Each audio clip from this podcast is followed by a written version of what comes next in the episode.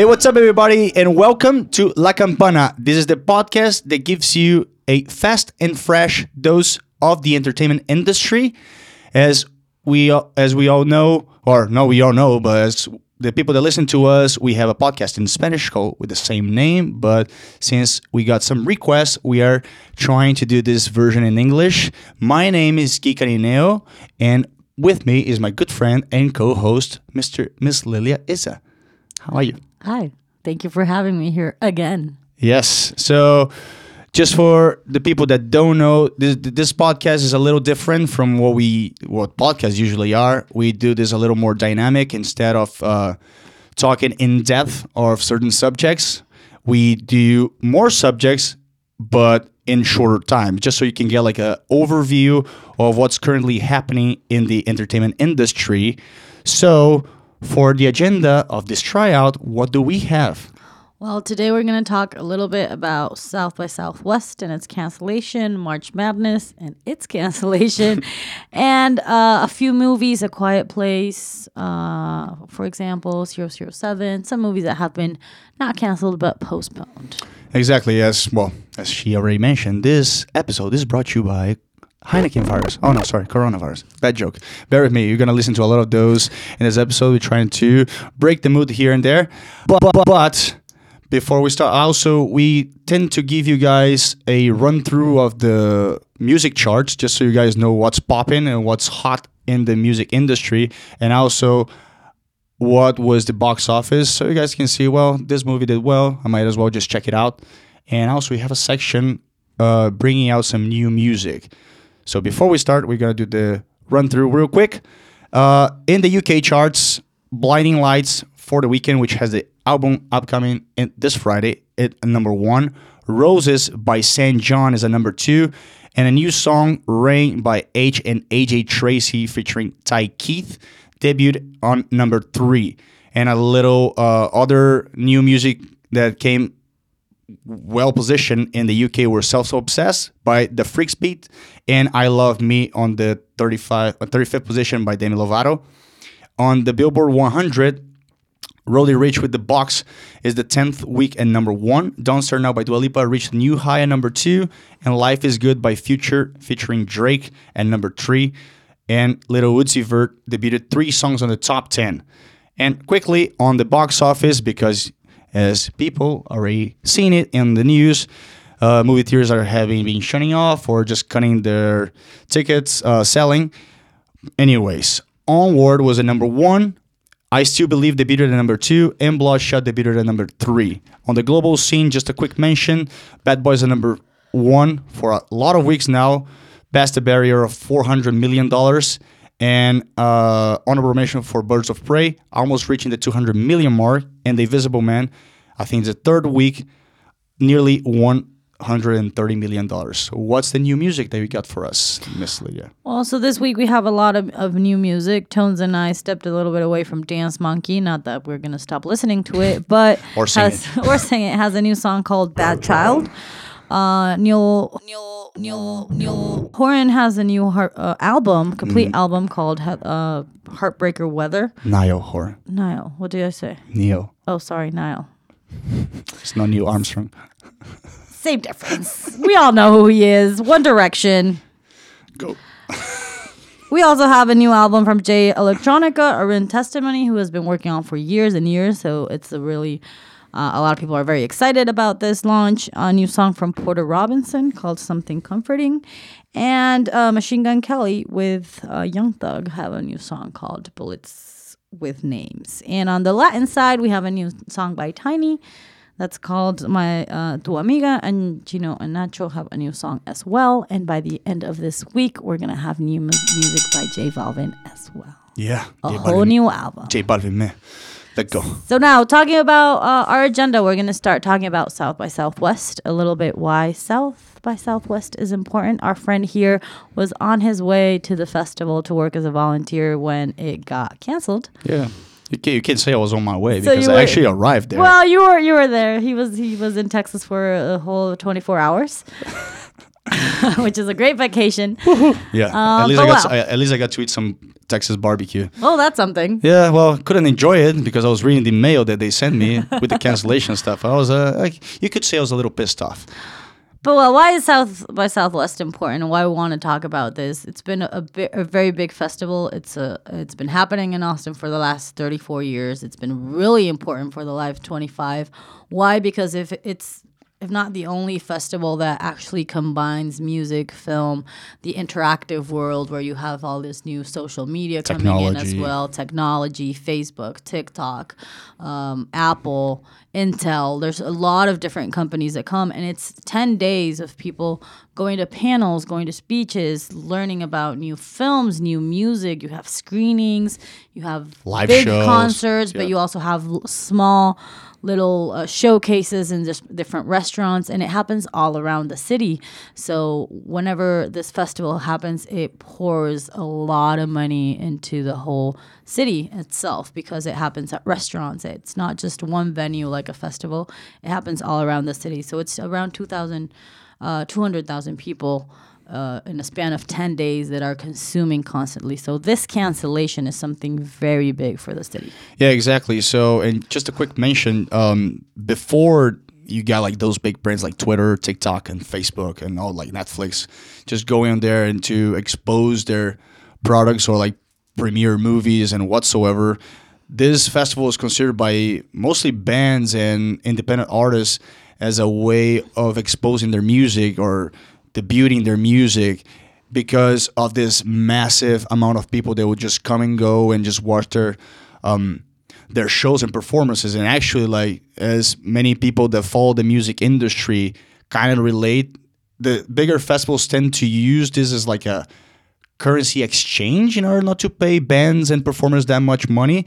But actually after a few interviews and news that i've read you can see that bands actually say that south by southwest this actually happens they actually prefer to get paid less because the exposure is actually good for them.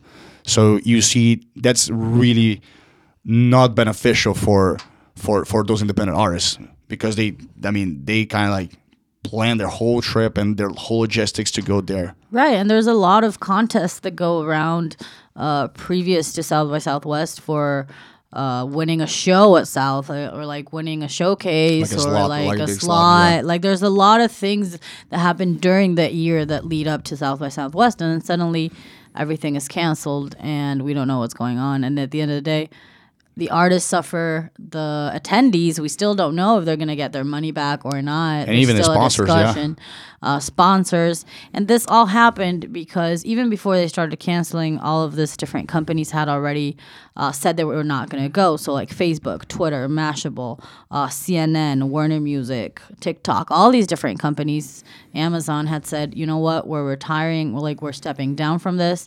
Even if you haven't canceled it, we're not going. So, that had already brought it down a lot. It, uh, a lot of things canceled. It had diminished its size a lot.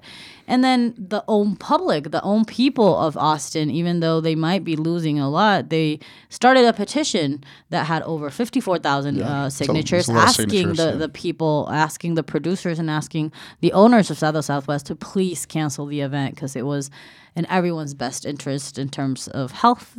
Instead of economic, because at the end of the day, it was a lot of money lost for people living in Austin. Yeah, and you can say that like big firms can survive and like the organizers can survive. I mean, I mean, although they had to lay off a third of their staff because of the money they lost, but this affected really badly into the, like freelancers and small businesses. And as a, like a funny example, like even like Uber drivers can be affected because they can make up to 400 bucks a night during the during the festival season there, and like CNN reporter, like a like a freelance cinematographer, he was supposed to make like a 10 10k in during the time. So I mean, those people actually plan to do that because that with that money they can invest into other stuff because It's the money of the year. and, and even like some musicians, they plan to do other stuff throughout the year so they can play on South by Southwest. So they even created like a website called I Lost My Gig, just focused on those freelancers and small businesses. And apparently, it, in which they will, it's like like a crowdsourcing, like crowdfunding, in which they apparently said that the total wa- the total loss was more than 3.5 million dollars just Wow, for just for those small businesses. just for those small businesses. yeah I mean, I don't even talk about the city itself. Yeah, the whole city. Because you're talking about this, this restaurants, this bars that are supposed to have things. It's not just the money that they they aren't earning; it's the money that they already invested. Because this got canceled days before it started. So restaurants and places already had everything set up. There was a, supposed to be this like immersive restaurant, so they had already built everything inside. So it was a lot of money lost. And at the end, it's it's estimated that the whole city lost around 30, 350 million dollars. Because last year their earnings were 355.9 million year uh, dollars last year. So this it was estimated to be around that. And well, for a lot of people like the city, like we said, uh, small businesses, restaurants, people that are working, it is the amount of money that they're going to win for the year. A lot of these places survive because of these two weeks. Exactly. And like and, and just like to wrap the, this the this subject, I mean they even created like this festival called Weekend Do Magic. So like to accommodate those bands that were supposed to perform at the at the festival. So they are kind of like doing it's supposed to start yesterday, but it will start um, it will finish uh, on the 22nd and as you as you mentioned the 350 plus million dollars that they were generated last year 200, 200 million of those were just like referring to the what the public spent and they were expecting 160,000 people this year. So that's a major major loss for the city. But on the but on the fun side there's like people that been dreaming like t- like people from Austin they were dreaming that they cancel this festival so you never know like You never know who you play with. but anyways like this this is this is a massive massive loss for the entire city and for the entertainment industry and it's a big bump for the entertainment industry. A lot of things, like you said, start or or like become big after this week. So with this big hiatus that we have uh, towards us, we'll see we'll see how the entertainment industry adjusts to that. Yep. And following on the agenda, another massive, massive, massive cancellation, which is the March Madness. Um, I don't know, like people in the US, they love March Madness. It's just like Well, March a- Madness is one of the biggest tournaments that Yep. we look forward to. talking like the NCAA, uh, of all the sporting things that they have, I think March Madness is what excites everyone. Um, you've mentioned before that it's the second most viewed sports event after the Super Bowl. Yep. I mean, it's it's debatable, but yeah, you can Well, say that. Yeah, I mean, we're, do- we're not trying to confirm anything. in general terms, yeah. Yes, but um, as as we said, like this, in ter- this is more in terms of advertising. Um, like companies, they spend a lot of money, as we all know, on the Super Bowl, and they see the March Madness, especially on the final. Whenever we reach the final four stages, that they accumulate a lot of viewers, a lot of viewers. Um, and just to give you guys some numbers, the the most view match, which was the whenever Duke won the title against Wisconsin in 2015, drew more than 288 million people, like in terms of viewership. And last year's final, in which we saw Virginia beat Texas Tech, drew more than 19.5 million people. So that's just a just just a massive number. Of course, there are other sports that draw, but we're talking about uh, collegiate sports. We're not talking about professional sports. So this is just for you guys to consider. Th- those athletes are not getting paid. Those those athletes they play for institutions that generate massive, massive amount of money in terms of I don't know, like licensing, in terms of merchandising, in terms of uh, broadcast contracts. So it's really, really a big deal, and people embrace it. People just love to see the NCAA uh, basketball. Right. I think one of the biggest parts of Ma- March Madness, or the reason why we love to see it, is uh, like you're saying, it's this tournament is just as important for the schools as it is for the players, uh, because of course the players are there to show off, to try to get uh, a contract with the NBA, trying to go professional. But then also the schools are trying to show off. Show off. You know, you have your top eight. You have this big schools, Duke. Uh, and other colleges that University of Kentucky. Kentucky and stuff like that, they, they they always win, but there's always an underdog, and there's always uh, some school that tries to show that their sporting department is actually really good. And depending on how they do in this tournament, is it's going to reflect directly into the amount of money that they're going to get from the school for the next year. So everyone is putting everything out there, uh, and I think that makes it that much interesting because it's not just an NBA game. It's not just for a tournament. It's especially if, if when you when you get after to the final four, it starts becoming actual madness because they're putting every Hence, everything pun, on the court. pun intended. Pun intended. They're leaving pun- everything on the court. So um, that is why it has become such a such a big deal and one of the biggest uh, tournaments at the end. And for this one specifically, it's really good news for the uh, we like we have some good news for the Athletes. for the athletes because they did declare that because they had to cancel and because they're not going to play, all these uh, our athletes are going to be eligible for another year. Yeah. So they are going to be able to play one more year, even though if they're done or they're about to graduate, they still have another opportunity to get recruited or to show off for for scouters. Exactly, and I mean before the whole cancellation thing, because the NCAA not just canceled the the basketball tournament, they canceled all the spring sports. So um, they were saying that they would might they might play the games uh, without public, with just like with the staff. But I mean, after everything is getting shut down, I mean it was smart enough for them just to cancel the whole thing. I mean it's bad for businesses, bad for brands, as I mentioned uh, previously. There's a lot of money put into the advertising. Doesn't get as big as the Super Bowl, but I mean it can get there. I mean there's um they said that 30 seconds could go all up to $950,000 for 30 seconds and they were expecting something around the 2 million mark for the for the final four for the 30 seconds which is I mean we talk a I, lot thi- of I think we talk about like it was 5.6 million for the for this year's Super Bowl or even like something more but it's But it's sti- half of it, and it's not even a professional sport. It's just college. Exactly, and I mean, you see brands in 2000 and I think 19. Th- those numbers are the General Motors like they paid 75 million dollars for for the whole thing, and then you see AT and T, which is not surprising since uh, Turner Broadcasts are the ones made part and they own Turner Broadcast. So, but they spend like 64 million, and their Berkshire Hathaway spend like 42 million dollars. So you see that, and also it's been very bad for the city of Atlanta that would host the the Final Four. They were expecting an economic impact of more than 105 million dollars, and also the 113,000 fans that were projected to just go to the city and just watch the games. You know, mm-hmm. and and that's just the thing of being there and spend money. You never know what's going to happen. Those numbers are just project like projections, and stuff. And just to the, the impact that this tournament has, like even small cities like Dayton, Ohio, the economic impact is $85 million and they've been doing this for many, many years, since 2001. And it, it's, it's just crazy that, that they canceled. I mean, it is a safety measure. And uh, it's also a time to consume wings and drink beer if you are over 21. Disclaimer.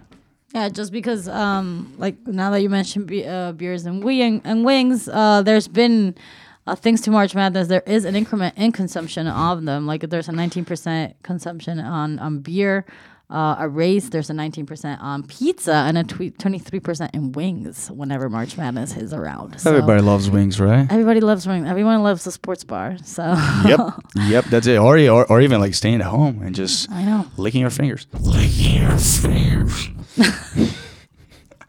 So this just got weird. and We're gonna keep on going. We're talking about food here. We're talking about food Okay, but here. now that we can't go out to a sports bar and there's no way we can go, we're gonna keep going with our agenda and we're gonna talk about the movies that got postponed. We were about to see A Quiet Place 2. We're gonna see actually a double double, right? Or We were, yeah, here, in Orlando, we had a, a double feature, where the first one and the second one, one, one right after the other. We were about to see that one, got postponed. Uh, 007, uh, James Bond, No Time to Die got postponed. Mulan, they just announced uh, Black Widow. Black Widow as well. Uh, there's a lot of movies that are getting postponed, and it's not just about changing the date and being like, oh, you know what? We're, we'll do it in October. No, they actually are losing a lot of money. A lot of money. Why? Because they already did advertising. They already A Quiet Place was eight days away, and they're losing. Uh, Paramount was losing about 38 $30 million just because they changed uh, the the the new date. So Exactly, and it's been postponed inde- indefinitely, and, and that's the same as you said with the 007.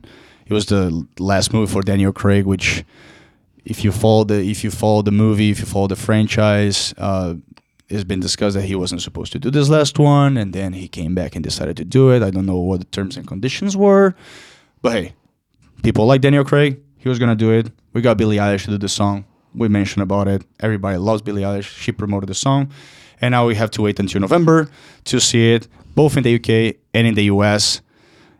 As of now, because we never know. And just to follow up on what you said on the money loss, MGM is losing allegedly 30 to 50 not allegedly supposedly uh, 30 to 50 million dollars just on this change which is crazy crazy amounts of money and you never know what disney is going to be losing because mulan itself it's aiming towards a china debut because i mean it's it was filmed in china it's and it Mulan. cost uh, about 200 million dollars to produce that movie so you see those massive, massive numbers just being thrown there, and people just say, "Yeah, we're gonna postpone. Let's just chill and let's see what happens." But yeah, It's not as easy just postponing. And, Uh-oh. and well, at the end, yes, they're big names. Everyone's expecting 007. Maybe not that many people were waiting for like A Quiet Place 2 or even the Fast and Furious 9 series that it's also got postponed by a year.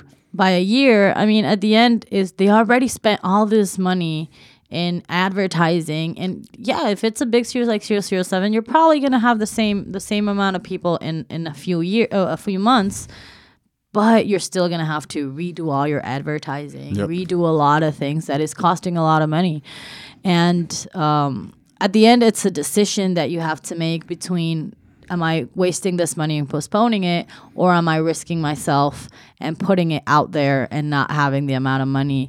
Because the theaters are closing uh, amc is cutting to half the people that could be in a, in a movie theater.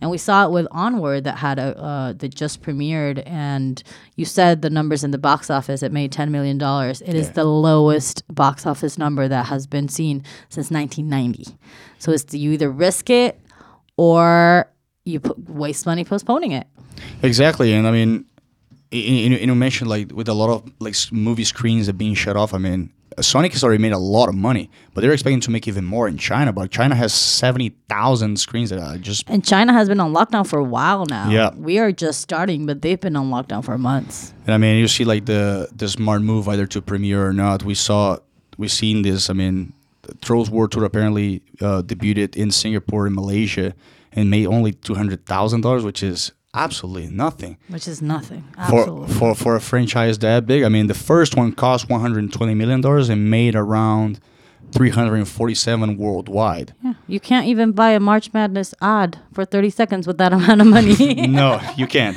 you can't have You can't. You can't. You can buy two seconds, I guess.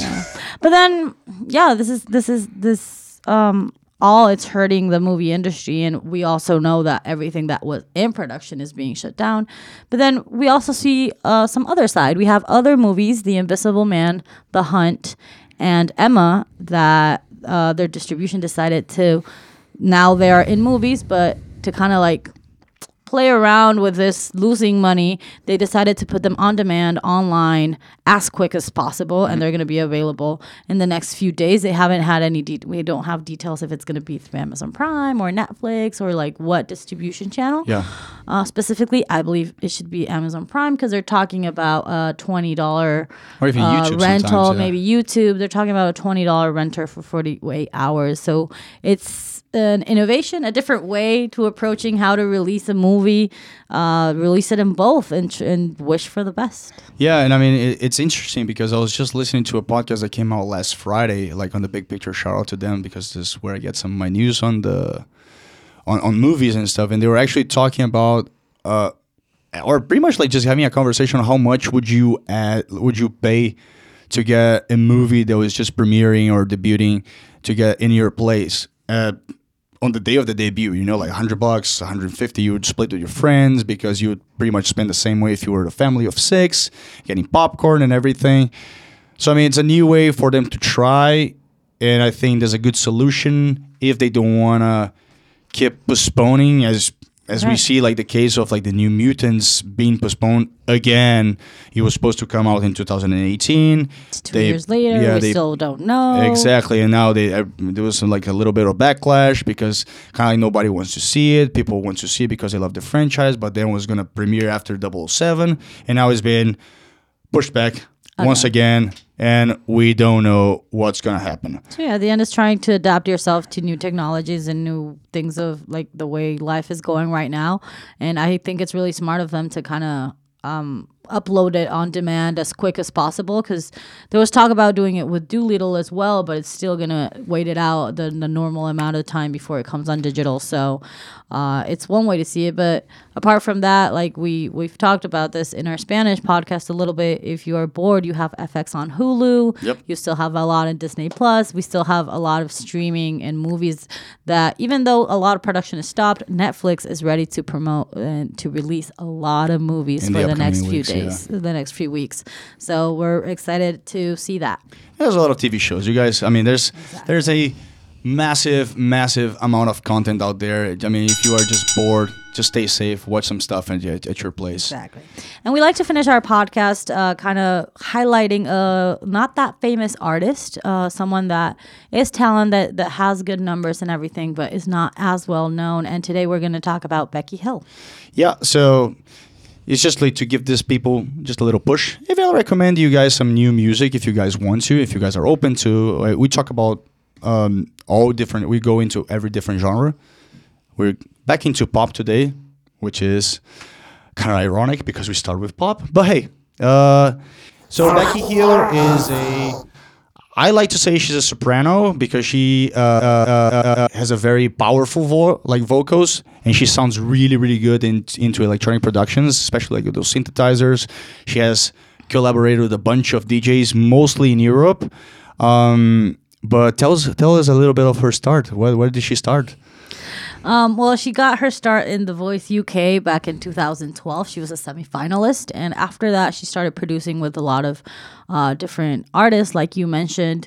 Uh, because something we've talked about a little bit, her voice really harmonizes with electronic music. So she started working with a lot of DJs, a lot of producers, where she would showcase her voice. But she didn't have throughout this time. She didn't have a lot of uh, individual music, a lot of her music. And recently, she's been compiling a little bit of all of these collaborations, doing some new music by herself. She was signed in 2017 by Polydor Records, that have been behind her uh, for the last three years, and it really started to show last year when she started to release a little bit more of her music. She has an album that has, like I mentioned, some of her hits and some new music Just sort of like a compilation. out, Yeah. a little compilation. So she's got um, a lot of hits that have hit the top 30 that have been on Billboard, uh, but just recently she's starting to actually shine. Yeah, exactly. And I mean, one thing that I think DJs loved about her is that she performs really, really well. She she sounds really well live. She even sounds the same as in the studio, and that, and that's crazy because you can kind of say that about too many artists nowadays, and we see like with the implementation of a lot of auto tune in their microphones, even when- even when they sound live, they do all of those ad libs. She kind of like doesn't need that. She she goes into this. Uh, in, into this side where she just she just sings and everybody likes it. And as you mentioned, the the last two years she's been putting out stuff more as a lead artist. And as you could see, she still collabs with a lot of DJs, as, as in the case with Wish You Well, which was her last hit in the top 10 of uh, the UK charts with the DJ Sigala. And then I Could Get Used to This was kind of like the where she showed a little bit of her talent as a, solo artist, although it was still a collaboration with Weiss. It went all the way to the uh, number 45, but then she went back again with the DJs, the boys of Meduza and Goodboys, and that song hit the number 11 on the UK charts. It's an amazing song if you like, if you are into this deep house genre. I know you like that. I know I like that, and a couple of friends like that. Um, and her last single, "Better Off Without You," is another collaboration with uh, Shift K3Y, and it's on the rise. Hopefully, we can see that song uh, getting into the top ten because there will be a very, very big accomplishment for her as a, as a lead artist, especially. And she also co-wrote her own songs. Right now, she's she's number sixteen right now. So like, there's the, she's getting close. She's getting close to that top ten, and yeah, she has over twenty million monthly listeners on Spotify. So she is being heard. Uh, she's just not that very out there because, like we mentioned, she does not have a lot of like individual songs. It's a lot of collaborations, but at least in the UK, she has a lot of uh, big support. Uh, we have some radio uh, radio personalities like Annie Mac or, or Pete Tong that have been Legends. that legends that like have been supporting her. She actually toured with Pete Tong for a, a minute, so she does have this backup. And we're hoping that after last year, 2019, and now that she starts releasing more more individual music and more of what she wants to do, and that will help her become uh, shine more, become bigger. Exactly. Let's see if she can get like this worldwide exposure that she definitely Deserves. deserves, Yeah. for her vocal talents. Um, you can follow her on Twitter and on Instagram at, at Becky Hill. We also leave the the the tags on, on on the description of the podcast. But yes, this is our first attempt into the English version of the La Campana podcast. I hope you guys enjoyed. And this Um, is your opportunity to give us your feedback, to tell us what you like, what you don't, what you want to hear. If you want more bad jokes from me, no one wants more bad jokes from you. yes. anyway, but we'd love to hear everyone's feedback. Share it with your friends, and thank you for listening. Yeah, and also we uh, our Instagram at La Campana Podcast is is still is in Spanish for now, but we're gonna make it uh, bilingual. There you can find a lot of uh, updates. Now, not so much because you know coronavirus, Coronavirus. Budweiser virus. That joke again. Anyways, uh, you can follow us there, and um, so you can still keep updated because not everything is getting shut off. There's video games, there's TV shows that are gonna be announced. But anyways, you can follow me again at Guy underscore Canineo. I'm gonna put the description because it sounds hard in English to say it than in Spanish. And you are at Lilia.iza. Okay, perfect. And okay, once again, thanks for tuning in. This is La Campana, the podcast that gives you a fast and fresh doses of the entertainment industry. Thank you very much and see you next week. Ciao.